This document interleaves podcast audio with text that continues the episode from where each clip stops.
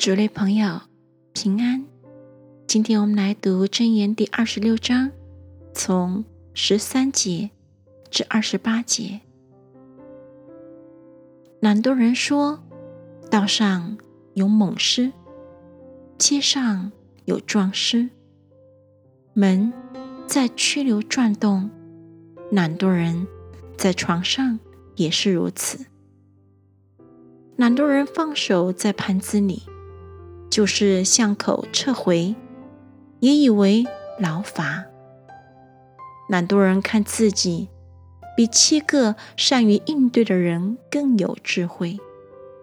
过路被事激动，管理不甘己的争竞，好像人揪住狗耳。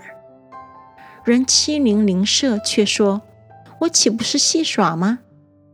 他就像疯狂的人。抛掷火把、利剑与杀人的兵器，火缺了柴就被熄灭；无人传舌，争竞便止息。好争竞的人上货争端，就如渔火加炭，火上加柴一样。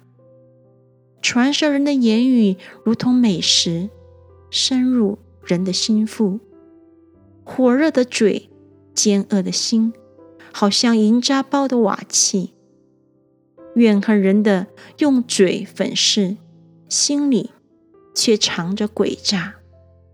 他用甜言蜜语，你不可信他，因为他心中有七样可憎恶的。他是用诡诈遮掩自己的怨恨，他的邪恶。必在会中显露。